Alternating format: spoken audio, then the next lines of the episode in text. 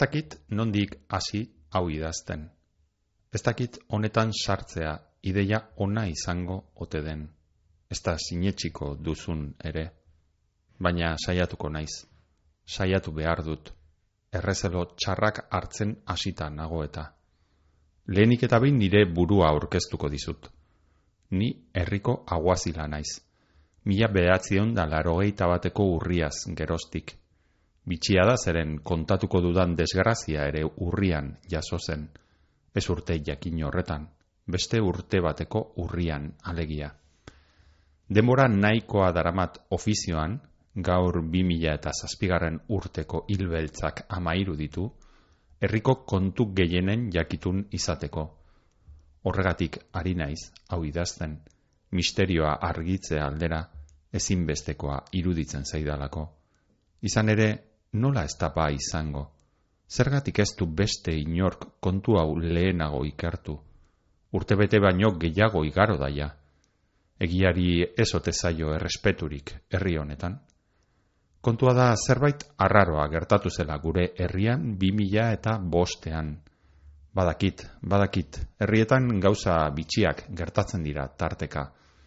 Aguazila naiz, ederki asko dakit nik hori horretaz beste edozeinek baino gehiago. Baina kontatu behar dizudan hau oso bestelako izan zen. Orain arte inoiz ikusi ez dudan gertakaria. Polizia ere etorri zen. Nahaztu bai, nahaztu zituzten bazterrak baina miatu, bat ere ez. Ara eta ona ibili, hango eta hemengori kasu izpirik egin gabe. Beno, berdin dio, ez dut berriro aserretu nahi. Gertakari tragikoa, ala deskribatu zuten. Tra, gi, ko, a. Listo. Ikusitakoari eutxi, azal, azalekoari. Joan ere egin ziren lasai asko esanez, zendabiderik onena, errutina izango zela. Eta udalak ere ederki egin zuen bere lana, noski. Esandakoari amen egin, eta kito, ahantzi kontua. Hiru egun igaro ondoren, jendeak helduzion egunerokotasunari lasai antzean zebiltzan tabernan erosketetan, plazan, eta umeak patioan jolasean, itxurakeriatan guztiak. Ze arraio, denon aurpegietan igarzitakeen gertakariak utzi zigun arrastoa. Irakurrieran, Euskaraz argitaratuten dan literatureari buruzko irratzaioa, poesiaz, ipuñaz, elabarriaz, saiakeraz, antzerkiaz, iraganaz, orainaz, geroaz, urteetakoaz, egunerokoaz, bizitzaz, literaturea, euskeraz. Zer idazten deutzagu Euskaldunoko geta bat mendean? Zer irakurten dugu? Liburuak berbagai, idazleak berbalagun, ordu betez, patxadas, prisabarik, Euskaraz argitaratuten dan literaturaz, gutaz, bizitzaz, Euskal idazleen elkartearen ekimenez, Bizkaiko foru aldundiaren laguntzaz, Bizkaia irratian, irakurrieran.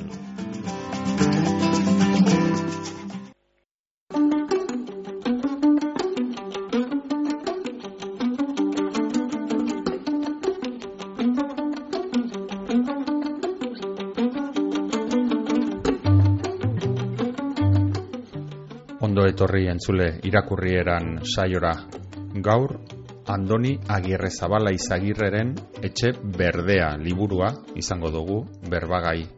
Andoni Agirre Zabala alegian jaio zen, mila bederatzireun eta larogeita amazortzian eta bertan bizi da oita lau urte besterik ez ditu, eta hau du etxe berdea bere lehen liburua erein argitaletzeak kaleratu dau, usta gorria bildumaren barruan bilduma honetan normalean, novela beltzak argitaratzen dauz, erein argitaletzeak.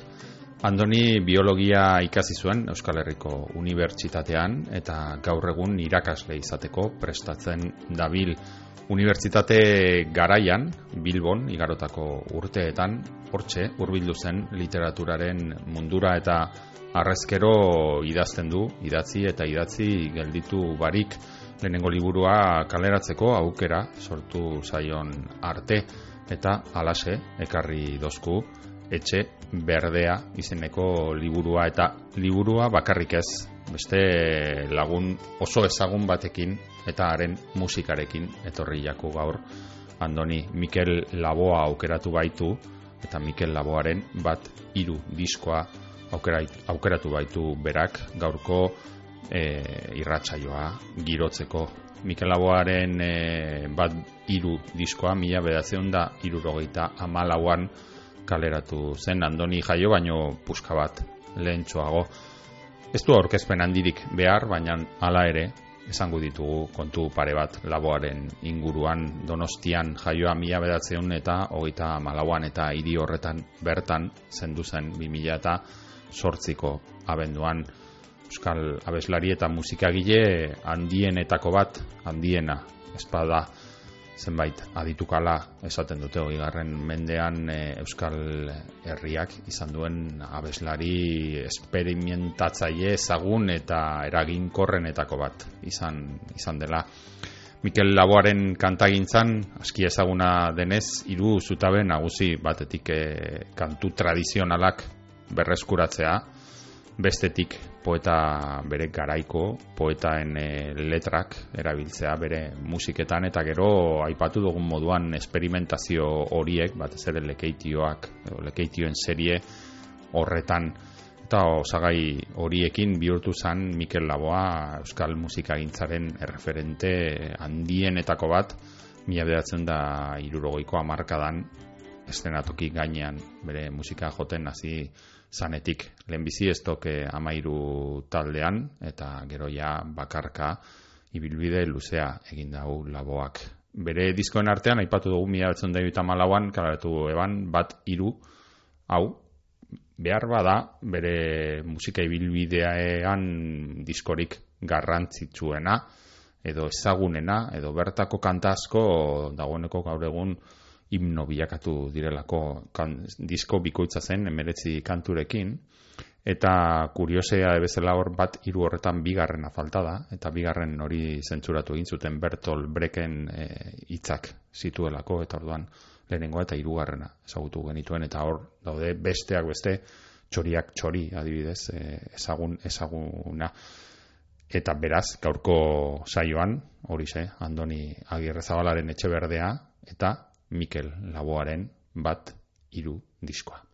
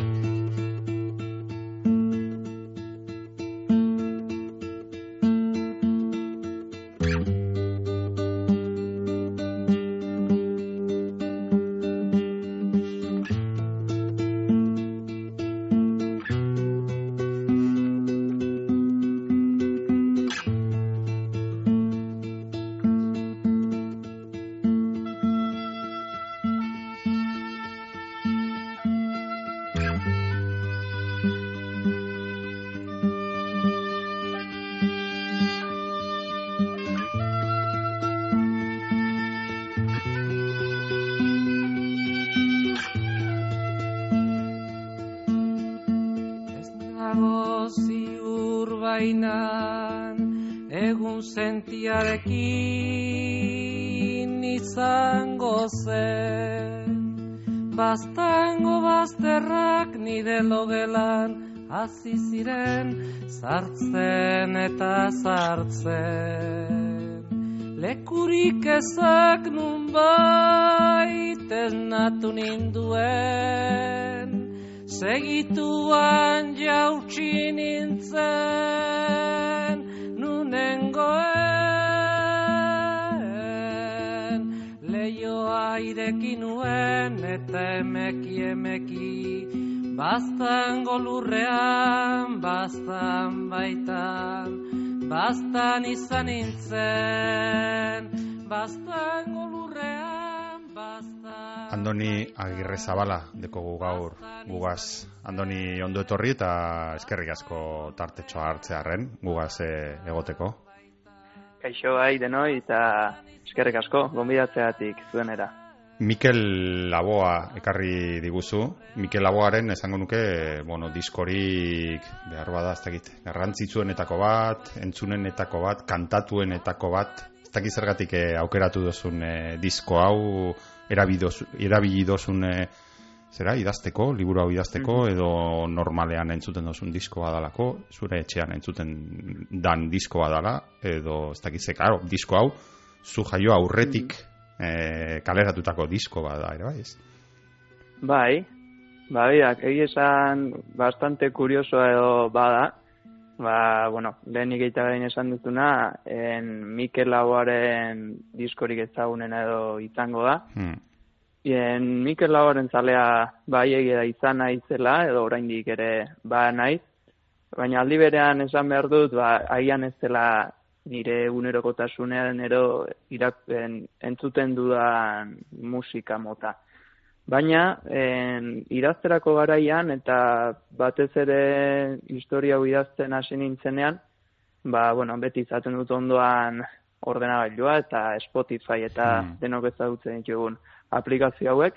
Eta hasi nintzen hola, horrelako musika entzuten, baduelako ez dakit, horrelako giro berezi bat edo horrelako atmosfera magiko bat edo sortzen duela iruditzen zait, eta ondo zetorkidan idazterako garaian, eta hortik entzuten hasi eta Hmm. hortxe, lotu ninduen. Beraz, musikarekin gustora idazten duen idazleetakoa zarazu, ze badira batzuk eh, behar bada behar dutena erabateko isiltasuna, edo igual tartekatzen duzu batzuetan isiltasuna, beste batzuetan musika, nola, nola egin izan duzu liburu honen eh, idazketa?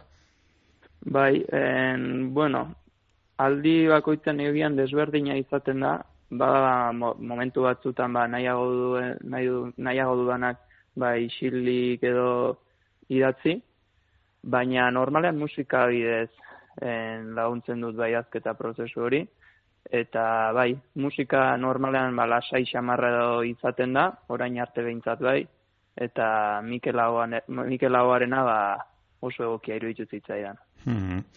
Egingo dugu lehenbiziko geldialdia gustatzen jaku beti egitea azalean, liburuaren azalean. Beti diri izaten Bai. dira, bueno, deigarriak eta irakurlearen ere bai, ba, amu bat da, ez da, azala.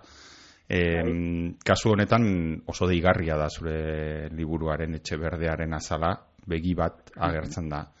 Ez dakite zelan izan zen prozesua azala aukeratzeko orduan, e, ze argitaletxetik proposatu zizuten, edo zut bazen ukan argi. Kasu honetan, gehiegi esan gabe gero sartuko gara barrura, baina begiak badu, bueno, kontatzen den historiarekin zuzeneko lotura bat, ez? Bai. Bai, ba, bueno, azar, azalarena izan zen argitaletxeak ba, esandako zerbait, edo nik ba, gogoratzen naiz, lehen aldi, lehenengo aldiz joan nintzenean ereinera en, bilera, bilera izan nuenean, Mm. ba, editorearekin eta bar, han erakutsi zidaten ba, azalban lehenengo zea hori, bertsio hori edo prototipo moduko bat, ea gustatzen zitzaidan. Eta bai, bueno, azalean agertzen da begi bat, horrela begi mundu honetako edo ez dirudien begi handi bat, eta ikusi eta segituan gustatu zitzaidan. Zeren iruditzen zait, bueno, mentxe eskudartean dut liburua, Hmm. eta baduela horrelako pertsonalitate berezi moduko bat, eta detaile bat baino gehiago ditu, ba, gustatu zaizkidanak. Hmm. Oso erakargarria da, egia zan. E, lehenengo begikolpean gainera nik uste dut oso ondo laburbiltzen duela e, gero barruan aurkituko ditugun o, e, osagai ez bakarrik barruan aurkituko ditugun begiak, baita gero osagai asko ez e, baten du alako zuk esan duzun bezala, ez? Pizka bat beldurra, pizka bat e, misterio kontu bat, ez? E, begi horrek eta uste dut, esango nuke, oso aukerak eta ona egin, egin, egin dozuela, ez? Bai, hori da, esan duzun ezela, eta en, esan behar dut Cristina Fernandezek egin Aha. zuela azala, en, usta gorria edo ereineko sail honeko en, azala berak egiten dituela uste dut, okerrez Mhm. eta hau ere ba, bere meritxoa izango da. Mhm. Eh, badu historio, bueno, ez dakit berezi bat, edo ez dakit berezia, edo, bueno, liburu honen, edo liburu hau idazteran nola jarri zinen, edo aurretik nola sortu zen ideia, eta nola egin zenuen kontaktua argitaletzearekin, ez dakit pixka bat kontatu aldi guzun zelan izan zen eh, prozesu hori edo.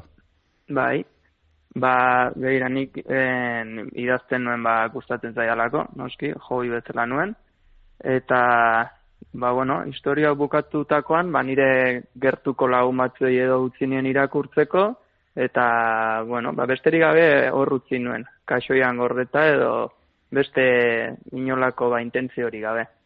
Baina, egun batean Twitterren lagun batek ikusi zuen Uxu Errazkin, en, edi, editorearen tweet bat, esaten zuena, ba, ari zela Euskal novela beltza edo horrelako zerbaiten bila edo, Mhm. orain oso ondo naiz akordatzen. Hmm. Kontu da tweet bat idatzi zuela, bere emailarekin, eta nahi zuenak, ba, ba bidaltzeko esaten zuen.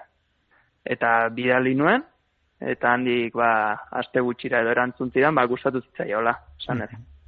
Eta horra hasi zen. Eta aurrera hor ez dakit bertigo pixka bat e, sentitu ote zenuen edo edo zelan hartu zenuen e, albiste hori ez, e, usuek e, esan zizunean aurrera Bai. liburuarekin. Bai, hori da. Hasiera batean ba bialdu nion eta pentsatu ba bueno, ez ezkoa ematen baldin badit ere, ba pentsatu norbaitek hor, mundu horretan ibiltzen den norbaitek irakurriko du, bere iritzia emango dit eta bueno, galtzenen naiz aterako inolaz, inolaz ere. Baina baiezko eman zidanean, ba, alde batetik poza, noski, baina beste alde batetik, ba, urturitasun puntxo hori ere bai. Mhm. E, badu azalak beste osagai garrantzitsu bat, ez? Zure izenaz gain, e, liburuaren izenburua. Kasu honetan ere bai, e, ez dakite hasieratik argi zeneukan izenburu hau izango zuela, gero barruan kontatuko zaigun historiarekin ere lotura zuzena daukan e, izenburu izenburua da. Edo buelta batzuk eman note zenizkion e, izenburuaren kontuari. Bai, en, bueno, et- etxe berdea du izena, Mm. liburuak noski, eta bai, hasieran uste dut, hasiera batean luzexegoa edo zela, izenburua, eh, noren txertan ez akordatzen, baina etxe berdea izen hori presente zuen, eta bai, azkenean ba, liburuan ardatzean nehen kokatzen den zerbait da, eta Mhm. iruditzen zitzaidan ba egokia zela. Hmm. E, aipatu dozun bezala, ereineke argitaratu da, usta gorria bildumaren e, barruan, usta gorrian, ba, novela beltzak eta argitaratzen ditu kasu honetan, bueno, zurean novela beltza da, baina baditu ere bai beste, ez dakit, osagai batzuk, igual lehen aipatu dugu, ez, misterioa, beldurra ere bai, ez, ez dakit zelan Bai. katalogatuko zenukeen edo. Bai, bueno, eh, novela beltza dela esango genuke, ba, bueno, zerbait tragikoa eta gertatzen Mm. delako, eta gorren bueltan ibiltzen gerelako. Baina aldi berean baditu, ba, ez dakit, en toke sobrenatural moduko bat, edo izan dezake edo ez, hori irakurleak edo garrantzi gehiago emango dio edo ez, bai, baduelako ba, irakurleak eh, novelaren interpretazioan nola ba, garrantzia edo askatasuna, eta baina bai, beldurra, beldur elementuak ere sartu ditut, ba, gustot, beti gustatu izan zaialako, horrelako literatura eta kontsumitzea, eta bai, novela beltza esango du dela, baina bestelako gauzak ere baditu. Mhm. Hori galdetu behar nutzun, ez? E, ez dakite salea zaren, zu, alako, ba, hori ez, novela beltz, edo misteriozkoak, edo pixka bat eh, aipatu duzun bezala, ez kontu sobrenaturala dituztenak, salea zaren irakurtzen dozuzan e, horrelako liburuak eta horregatik ere etorri jatzun, ez? E, liburu hau idazteko ideia hori edo. Bai, beti, beti nik izan naiz, bai, misteriozko novela zalea edo pelikula zalea, eta en, baita ere, ba, beldurrezko, edo gauza horre naturalak edo, dakit oso ondo nola esan, en, ba, presente dauden historietak, historietakoa. en, Ed- Edgar Larrampoerekin Hmm. horrela zehatu nintzen, sartu nintzen horrelako historietan, eta, bueno, bera adibidez nire idazle kutxunetako bat, Mhm. baina gehiago ere ba, gehiago ere badaude. bai. Mhm. Badu liburuak eh, kontu zibili behar dugu, claro, alako liburuen inguruko elkarrizketa egiten dugu zanean eta kontu zibili behar dugu gauza gehiegi ez esateko, ez da? Eh, edo Bai. kontuz eh, zer esan, zer ez, spoilerrak egin, ez? Eta ea, ea zelan moldatzen garen, hor, eh, ibiltzen bainan. Badu premisa, bueno, premisa edo ez dakit ez, em, jolas moduko bat, ez da, hasieran planteatzen zaiguna, hau da, eh, ez dago normalean eh, liburuak eta olako kontakizunak, ba, atalka zatituta goten dira, edo, honek badu beste jolas moduko bat, ez, eta Bai. eh, hasierako plantamendua da berezia. Ez dakit pizka bat eh, azaldu aldi guzun nola, nola azten den kontua.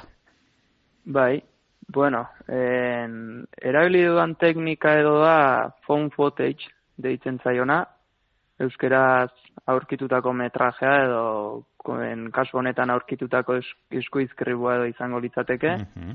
eta ba, jokua edo kontua da irakurleak hartuko duela dokumentu multzo bat, kasu honetan ba, bueno, herri txiki batean zerbait gertatzen da eta herriko aguazilak bere ikerketa egingo du. Eta ikerketa horren ba, emaitza edo diren testigantza batzuk bilduko ditu bere karpeta batean, imaginatu, eta uzten dituela ba, bere udaletxeko kasoian. Eta irakurleak egingo duena da karpeta hori aurkitu, Hmm. eta karpeta hori irikiko du, liburu irikiko du, eta aurkituko duena da ba, testigantza ba, jarraipen bat edo zerrenda bat, en historio moduan edo antolatua, eta basaiatu beharko du ba, pixka bat ikertzailearen edo papelean sartzen gutxi gora bera, ba, ikusteko aguazilak ze, ze ikertu duen eta ze ondoretara iritsi den edo ez. Mhm. Ez dakit zergatik aukeratu dozun, e, teknika mota hau edo hasieratik e, ala pentsatuta zen eukan, eta horrekin egin duzu aurrera, edo momenturen batean igual hasieran modu klasikoan hasi zinen eta gero ideia etorri jatzun e, beste antolaketa bat emateko, ez dakit e, nola hartu dozun bide hori. Bai, ba, hasiera batean hasi nintzen em, pertsonaia bati tiraka bezala, ba, Mhm. pertsonaia batek ikusiko zuken zerbaiti tiraka edo hori garatzen, eta gero ba, pentsatu nuen agian beste pertsonaia batekin hastea eta naturala zitzaidan azkenean. Bai, Mhm. ikusi nahi nuelako ba, pertsonaia desberdinen ba, begiradan edo sartu, eta naturalki edo atera zitzaiala esan daiteke. Mhm. Eta gero nolabait, e, nik beti dekote buruan e, zalantza bera, alako liburu, bueno, novela beltzetan batez ere ez, personaia asko agertzen dira, personaien arteko harreman asko, ez dakite idazleak alako historio hain korapilatxua, nolabait garatzeko orduan, e, ze, ze teknika erabiltze duzu dena buruan eukiteko, ez nik hemen e, dekot alako liburu baten aurrean beti egiten dut, eh? Hasierako e, orrialdean, joan e, apunteatzen e, personaian e, izena, gero eskaltzeko, eta personaia honek da, deko beste honekin e, lotura hau, eta ez dakizuk e, idazterak orduan e, badozuna alako, ez dakit, krokis moduko bat, edo aurretik ez Bai. prestatu zendun, e, hau, hau guztia, ze miragarria iruditzen zaitez, e, horrelako historio bati aurre, aurre egin izatea, ez erra astu bari, dena ondo lotuta. Bai, bueno, en, bai, nik badut nire koadernoa eta bertan gauza asko apuntatu eta pertsonaia honek esaten duena besteak esaten duenarekin lotzen dituen eskemak eta. Bai, eta gero, bueno, en, lasa idatzi dudan historio bada, en, ez dakit, zenba denbora engo nintzen idazten, baina denbora askontzearre onda nire buruan, eta orduan, ba, bertan gelditu zait, eta bertako lotura ba, azken batean eta iski eta azten. Mhm. Denbora asko pasatu zenuen e, idazten, eta orain eskatuko deutzut e, minutu batean e, labur biltzeko e, historioa, gutxi gora, bera kontatu aldena noski, ea zer kontatzen den e, etxe berde honetan. Ados, ba, bueno, en, historia honetan gordetzen dena da lehen esan bezala herri txiki bateko aguatzilak egin duen ikerketa bat. Izan ere herri txiki horretan gertakizun tragiko bat gertatu da, men polizia eta etorriko da, egingo du bere ikerketa, baina aguazila ez dago gustura, en ikerketa horretin ba, ondorioekin, uste du ba, atzean beste zerbait badagoela, eta orduan bera hasten da ikertzen. Ikerketa horretan, ba, bueno, herriko jende desberdina aukeratuko du, eta galderak egingo dizkie. Esango die, ba, bueno, zerbait aportatzeko baldin badaukate gertakizunaren inguruan, ba, idazteko lasai, eta gero berari eman diezaiotela en, ba, beraiek ikusi dutena, edo beraien ikuspuntua.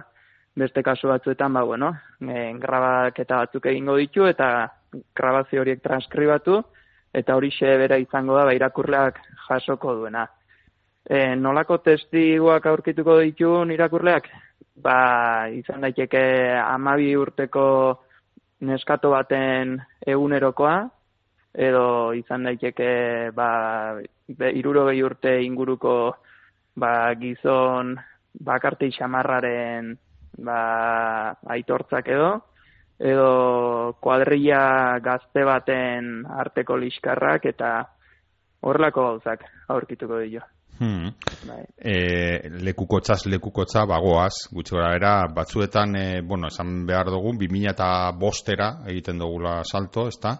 Eta bai. batzuetan bagoaz e, desordenatutako lekukotzak dira ere bai, ez? Orduan hor ere egin behar da datari da okionez, ez? Bagoaz pizka bat aurrera, pizka bat atzera edo, ez? Eta hor ere egin behar da irakurlak egin behar du puzlea osatu bezala, ez?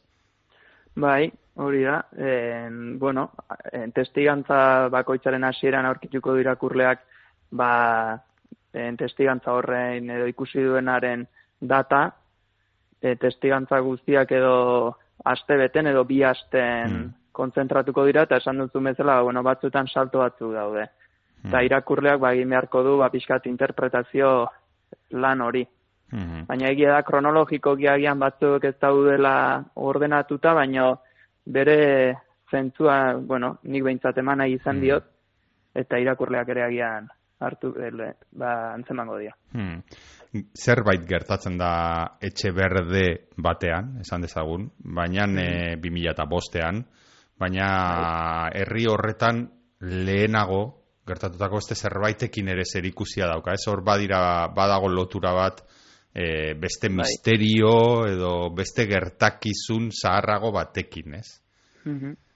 Bai, ba, herrietan da beti egoten dira kondairak edo mitoak hmm. edo, bueno, denetan ez, baina herri honetan esango dugu baiet, eta orain dela, bueno, ba, urte batzuk atzera gertatu zen zerbait ba, berriz edo gertatuko da, edo hori gogoratuko dio behintzat kasu honetan aguazilari eta beste batzui. Eta bai, ba, kondaira horren inguruan ere ba, sartuko da en zati sobrenatural guzti hori. Eta bueno, kondairak batzuk sinisten ditu, beste hmm. batzuk ez ditu sinisten, eta irakurleak ere joko horretan masartu beharko du. Hmm. Hori se galdetu behar nutzun, ez dakit e, zeu ere alegiakoa zara, lehen eh, aipatu dugu, eta e, ez dakite zeure herrian edo inguruko herrietan alako kondaira gentzundakoa zaren eta behar bada hortik ere etorriko tezitzaizun ba, e, historionen e, asitxoren bat edo ez? Ba, bueno, bai ez esango nituke usta, baina ez, kasu honetan ez zaula izan. Nik uste gehiago, eragin gehiago bai duela ba, liburuetan da irakurri mm. ditudan gauzek eta. Mm-hmm. Eta ez, herrian ez du horrelako kondairarik eta izan. Ez. Bueno, esker, alde batetik eskerrak, ze pixka bat, beldurgarria ere izaten da batzuetan, bai. kasu honetan behintzat, e, zeure liburuan nahiko kontu, bueno, do, kontu batzu beldur, ez dugu irakurla izutu nahi ere ez, baina badira mm-hmm. kontu batzu pixka bat, e, beldur apur bat ematen dutenak. Eta bai, eskerrak horrelak hori ez gertatu. Bai, bai, bai, hori da, hori da. E, eta historia honen e, nolabait zentroan, badago personaia bat, Xavier e, mm deitzen dana. Ez dakit zer esan aldi guzun Xavierren inguruan. Ba, Xavier da, ba, esango genuke amazazti inguruko, urte inguruko gazte bat, eta ba, urtaro apur bat komplikatu izan duen gaztetxo bat izango da, eta ba, bere buruari, edo bere bizitzari horrelako giro bat edo eman nahiko dio, aldaketa bat, en, bastante kurioso edo izango dena, eta, bueno, ba, liburuan horrek garrantzia handia izango du, bai. Hmm. Eta gero, Xabierren inguruan, badira, bueno, bere zenideak, ez, bere mm. arreba, aita, ama hor dauz, baina badago personaia bandiri bereziki inkietantea iruditzen zaiana, eta da aitona, ez? E, horre, bapatean, plaza erdian agertzen dana, oso mezu kriptikoak, ez, ematen dituena, ez dakite zelan e, landu zen nuen, zelan ikusten dozuzun e, e, zera personaia bai. hori, ez. Agian aitona izango da, ba, sobrenaturalaren eta hmm. benetako mundu honen tartean aurkitzen dena, hanka bat alde batean da bestea beste neukiko du. Ba, nik esan oso ba, ondo pasadut aitonaren pertsonaiarekin, idazteko garaian ere bai, eta oso kutsuna zaidan ba, nor bai da. Ez da gehi egiten ateratzen, baina intentzio behintzat izan da, ba, atera den aldi horietan ba, bere arrasta ustea, eta bai, esaten dituen gauz, ba, itz laur horiek, baina e, ez dakit, bastante misterio edo direnak, ba, nik uste dut historiarentzako ba, onak edo egokiak direla. Hmm.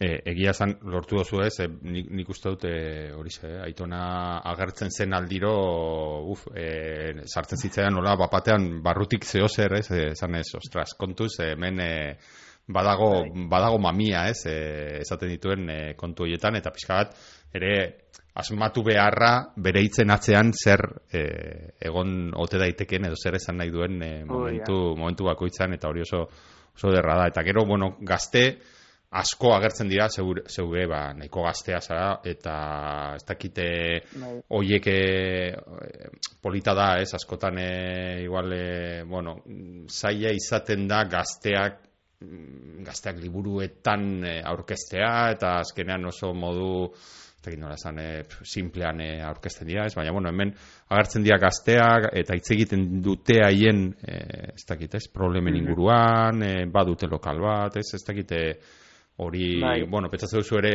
orain dela gutxi, amazazpi urte edukitakoa zara, eta bai. gertutasun horrek lagunduko zizula igual, ez?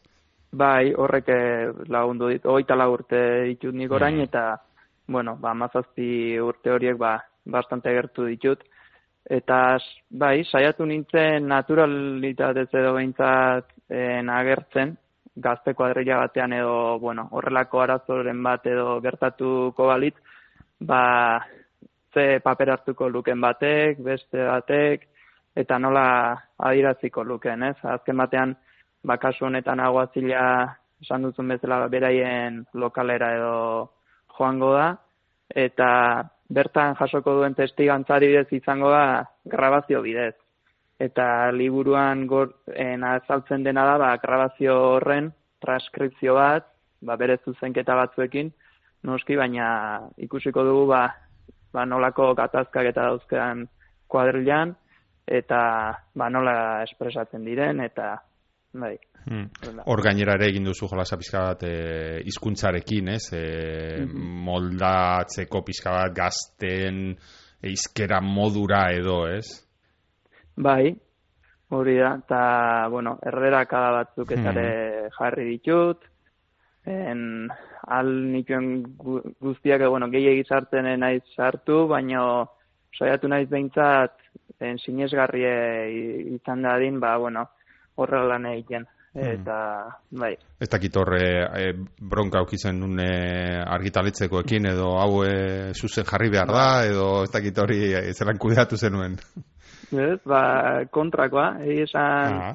argitaletxeko ditare nik uste gustatu zitzaiela, eta hmm. bai, alde hortatik errespetu nahu eta animatu ere bai. Hmm.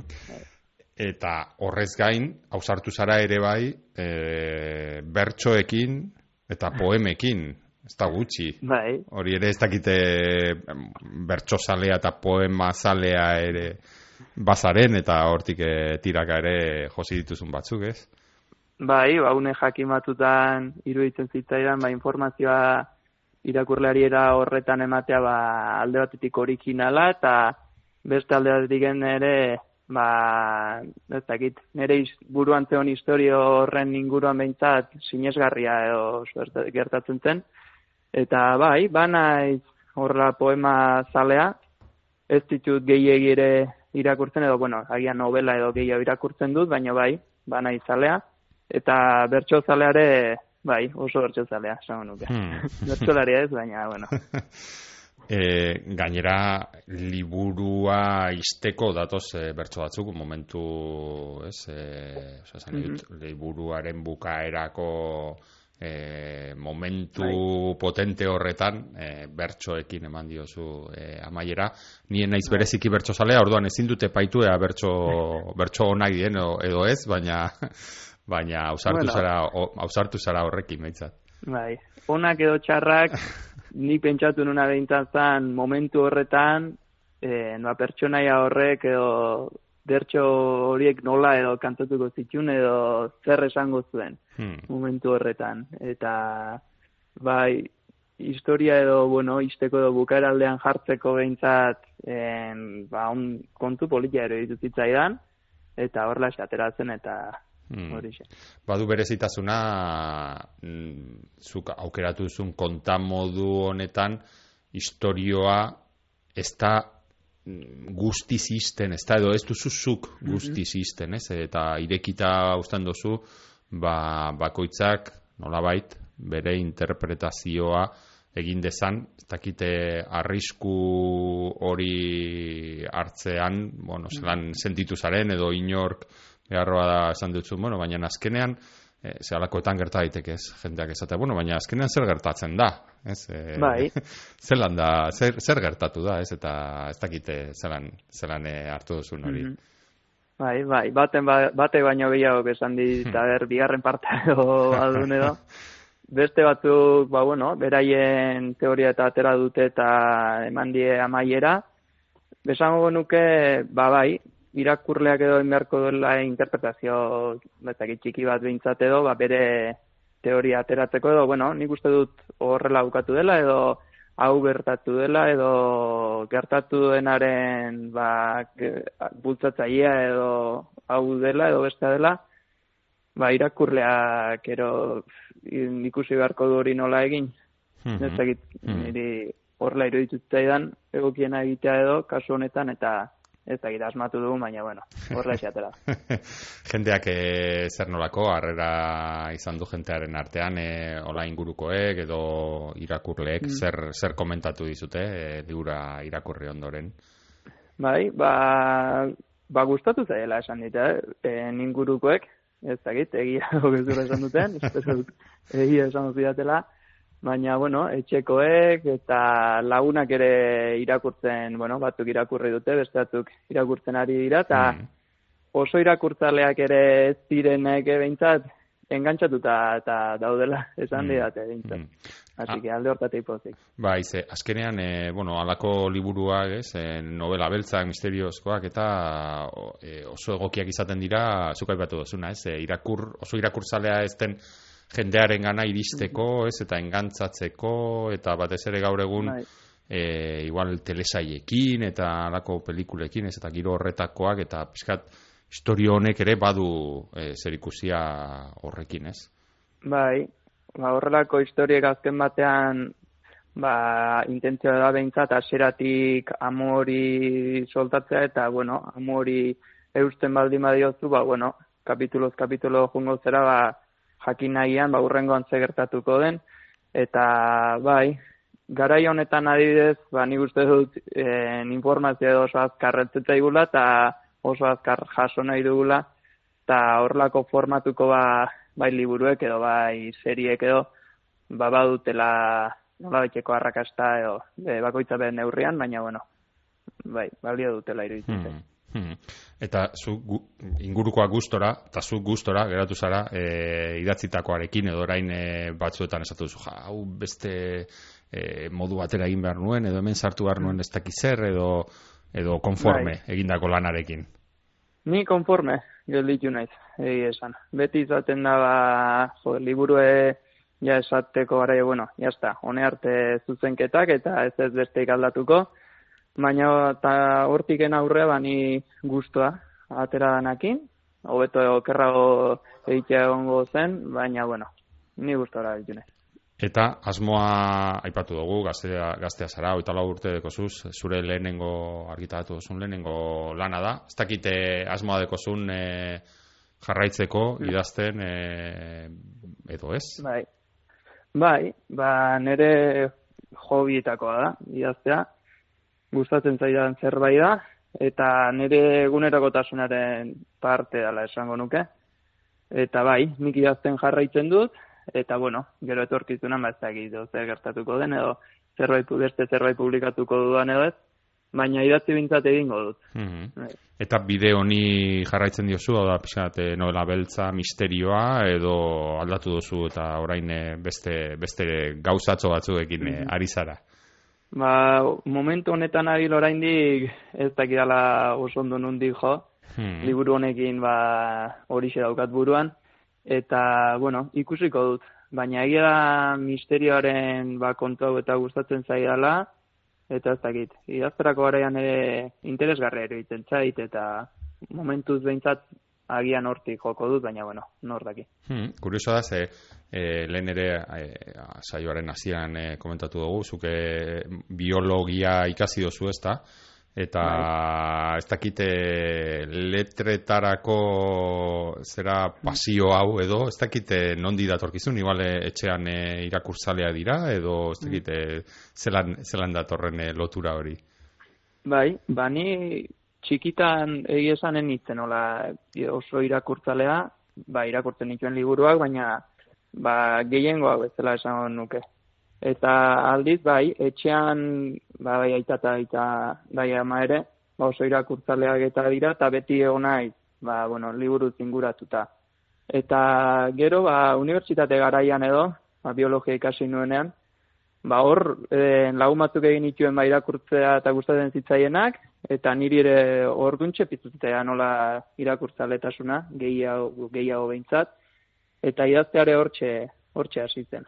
Baina, mm bueno, etxe, etxekoa baditut irakur zaleak eta hortik ere zerbait izango da. Zerbait izango da. Hmm. Ze garrantzitsua den hori azkenean e, ikusten dugun, etxean ikusten dugun hori ere egiten, egiten dugun bai. ez da. E, e, bueno, ba, ea, da, e, urrengoaren zain geratuko geratuko gara, oso zapore hona utzi digu lehenengoak, eta beraz, urrengoaren hor presio pixka bat egingo dizugu, urrengoaren zain e, e, geratuko gara. E, eta bitartean, bueno, Mikel Laboa ekarri diguzu, baina beste zerbait ere, beste testu bat ere ekarri diguzu irakurtzeko, ez dakit zein aukeratu, zein aukeratu dozu. Bai. Ba, hasiera aldean edo esan dizut, ba, nire idazle kutxunetako bat edo hmm. Edgar Allan dela esango nuke. Ba, bere historiak eta akordatzen ez txikitan ere irakurri nituela batzuk, eta gerora berriz ba, nintzenean edo gehiago irakurtzen, ben, aur, berriz ere topatu nintzen idazle honekin, eta bere kontakitzun baten hasiera edo aukeratu dut, uxe erretxearen ondamena, mm -hmm. koronabarrok itzulitakoa, mhm. eta bueno, uste dut badura lotura pixka bat nire liburuarekin edo eta hori irakurko dut. Osondo, ba, Andoni, eskerrik asko berriro ere, gurekin e, izateagatik, animo eta sorte hon e, liburuaren e, bidaia, bidaia honetan, eta Edgar Allan Poerekin e, agurtuko zaitugu. Hori da, eskerrik asko. Bueno, uxerretxearen ondamena. Udazkeneko egun triste, ilun eta isil batean, be laino astu nodeiak, alderik alde igaro nuen zaldi gainean, bakarrik, eskualdeko parte harrigarri beldurgarri bat. Eta iluna horreko itzalak biltzen ari zirenean, antxe nengoen azkenean, begien aurrean, userretxe malenkoniatxua nuela. Ez dakit nola gertatu zen, baina eraikinari lehen begiratu egin orduko, eraman ezinezko goibeltasuna barneratu zitzaidan espirituan. Eraman ezinezkoa diot, zeren sentipenura ez baitzidaten arintzen poetikoak izaki, gogoari atseginak edo gertatzen zaizkion, goibelaren edo ikaragarriaren irudi natural horiek. ez talatzenek ere. Aurrean nuen estenari begiratu nion, etxeari berari, jabetzaren paisaje bakunaren ezaugarriei, orma biluziei, leio begiuts ziruditenei, hilera bakanei eta zuaitziarren enbor zuri hurriei, harimako sentipen guzti erori batez. Zeina lur honetako sentipenekin ezin baita alderatu. Ez bada opio hartzailearen biaramunarekin. Eguneroko bizimodura itzuli behar suminarekin, errezelaren altxatze gorrotagarriarekin. Biotzaren oztasun bat, ondoratze bat, gaizkitze bat zenura. Gogoaren goibeltasun irten bide gabea. Irudimenaren ezein ernegarrik, bikaitasunaren aldera ezin desbideratu zuena. Zer nuen, hasi nintzen gogoetan, zer kestutzen induen bada uxerretxea ikustean. Ezin argituzko misterioa zen, eta gogoetan ari nintzela, borborka gaineratzen zitzaizkidan ideia iunekin ere ezin nintzen borrokatu. Asetzen ez ninduen ondorio batera iritsi behar izan nuen. Alegia, naiz izan, baziren, gure espirituari eragiteko ahalmena duten objektu natural bakanen kombinazioak, eskura ditugun gogoetak baino arantzago gertatzen da almen horren analizia. Izan zitekeen, pentsatu nuen, estenaren ezaugarrien, margolanaren xehetasunen bestelako antolamentu bat. Eta aski izango zen beste, beste antolamentu hori, userretxearen almen goibeltasun eragilea aldatzeko, edo ezabatzeko, behar bada.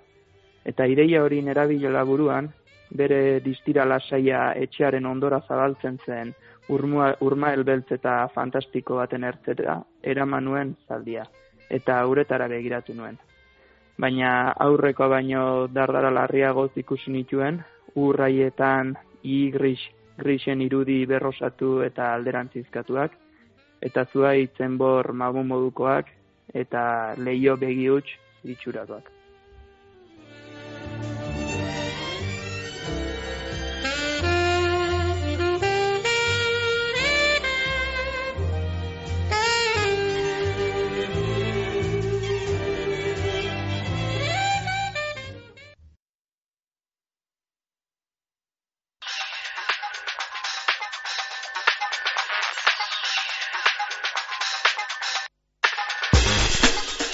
Eta orain, albisteak. Eta albisten tarteari hasiera emoteko, agendan apuntatu behar dozuen itzordu oso oso interesgarri bat. Datorren e, abenduaren, hogeian izango dan itzaldi bat, ez literaturarekin hogeita bat garren mendean zikloaren barruan, bide barri eta liburutegiak literatureari eskainitako ziklo bada, ez da baidak literaturarekin hogeita bat garren mendean, Bilboko bidebarri eta liburutegian, eta esan bezala abenduaren hogeian, arratzaldeko saspietan, Euskal Literaturaz aurdun izeneko saioa egongo da, itzaldia, eta bertan, Erika Lagoma, Estitzu Fernandez eta Alaine Agirre idazleak e, arituko dira Euskal Literaturaz aurdun gaia hartuta berbetan esan dugun eh, moduan, hau abenduaren hogeian izango da, arratzaldeko saspietatik aurrera Bilboko bidebarri eta liburutegian.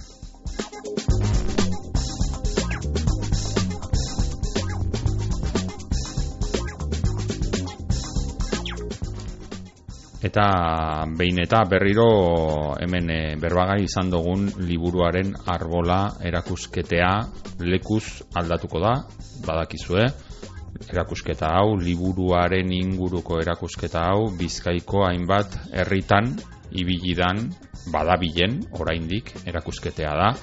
Eta oraingo hontan abenduaren emeretzitik aurrera amore bieta etxanoko zelai eta zentroan egongo da, benduaren e, emeretzitik hasita eta urtarrilaren bederatzi irarte beraz, amore bieta etxanoti bazabiltzate, bertan bizi bazarete edo gabonetako jaiak aprobetsatuz, bertara, bertatik pasatzeko aukera badeko zue, liburuaren arbola izeneko erakusketa bizitatzeko gombita egiten dizuegu. Bertan liburuaren inguruko kontu asko aurkituko dituzuelako, bai liburu fisikoaren ingurukoak, e, haren produkzioaren ingurukoak, eta baita ba, liburuaren inguruan buelta-bueltaka dabiltzan ba, eragile desberdinen inguruko kontuak, idazleen ingurukoak, irakurleen ingurukoak, editoren ingurukoak, horka arrezeke gidatutako erakusketa bada eta euskararen etxeak aurrera eraman dau. Esan bezala benduaren emeretzitik urtarrilaren bederatzira, amore bieta etxanoko zelai eta zentroan egongo da.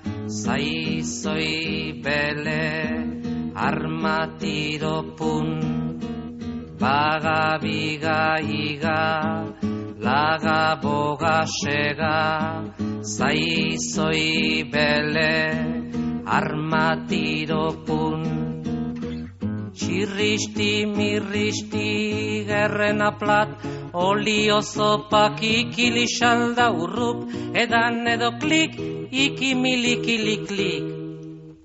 Eta onaino gaurko irakurrieran saio hau etxe berdearen Andoni Agirre Zabalak ekarri duzkun etxe berdearen ateak isteko unea iritzi da.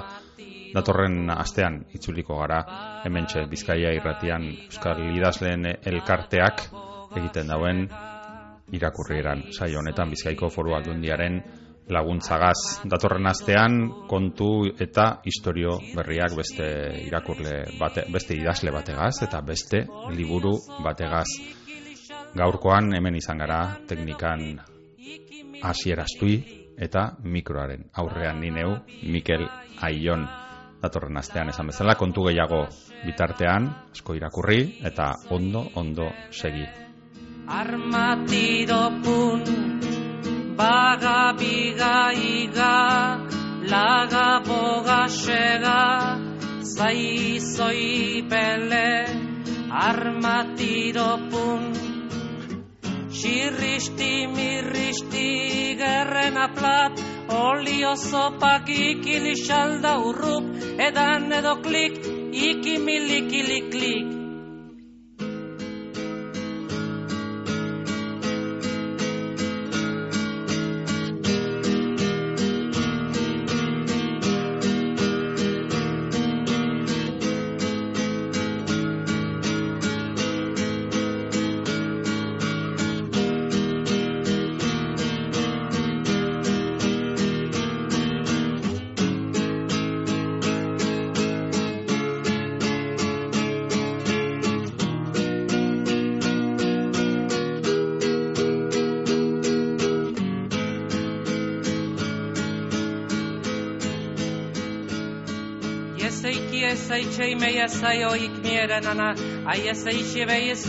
Meidia ki omen wo ye sai sai ave ye chienen ye sei cheve ra sai sai o soyenen wo viene marai kiera sai chiedo no meigenen ara ye sai ave kienen do ik min.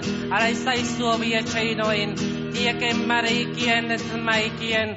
Nuo pai ke sai gi so chuma demen sai ki os me ye sai do ich mi ait Iesi bia caída ban saikiai, saikia mei, abai esaracha isu alki mei kenen, iesa idio saishito mei kien bat mai dien, goso boiche des mei kiedienin, abai kieda melelat mei dia so shuodonin, ebe saishe saishu odien sabain, Bakai kieren nei bin chebiano, uobei se ke yenen sai kienin, Dio kabiez dio siemien nabakio ininiaki eiain, uoine seikiein, diezi eicho demien, haki esoichiein, maki esabasheiki otmeien, en saie peyemen toien, no otmeiki esaishio asaishi esaikien deinien, neokie mein samayoien saichuodien, baisi esamecheiki oni bezmien, Tuosi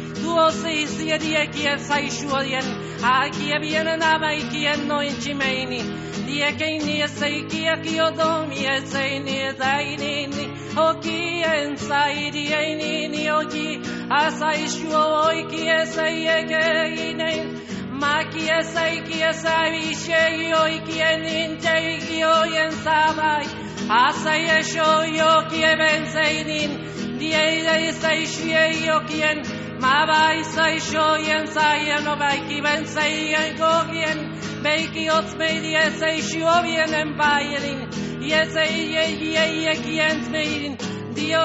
ez o ishi ei ni izbin Batzaiak io soi shovien zeidien zmaieinin Alaki ez aixe soi kienen Dobien zara ase ishuoienen Tuoki eta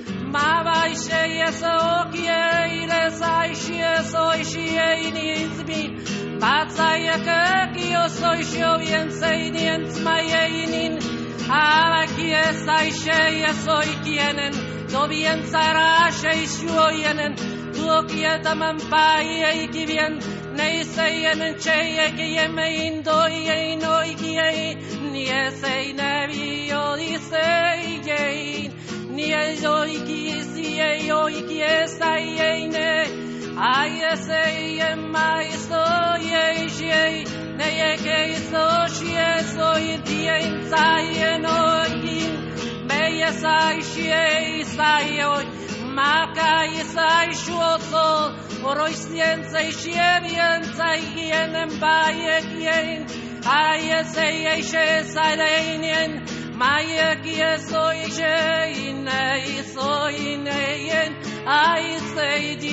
ni io toi di dei che ye no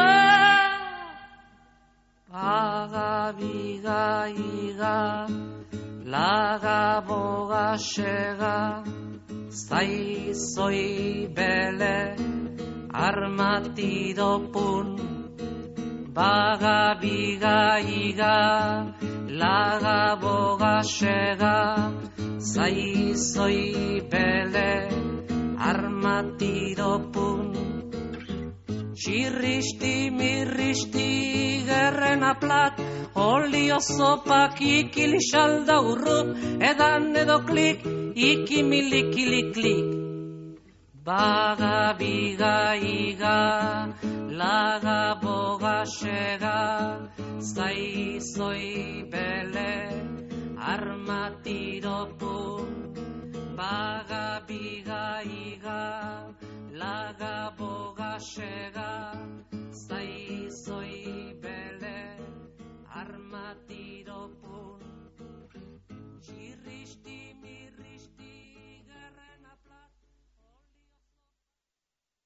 Aikamut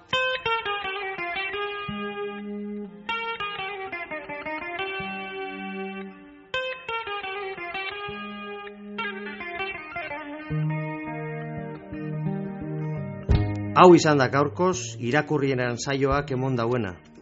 Datorren astean gehiago, hemen, Bizkai irratian. Euskaldun guztionzat, Bizkaitik, Bizkaieraz, geure literaturaz, luze eta zabal jarduteko tarte hau, irakurrieran. Ta ez aztu, idazlearen lana bogan egitearen parekoa da, gogorra askotan. Idazleak idatzitakoa irakurtea ostera etxean lagun arte honean giro epelean egotearen bestekoa da. Atsegin utza.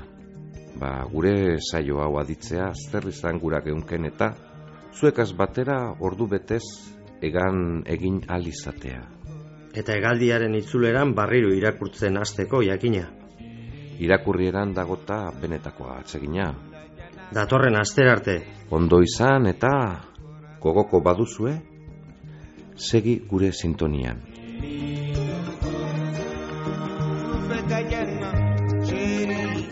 Coração.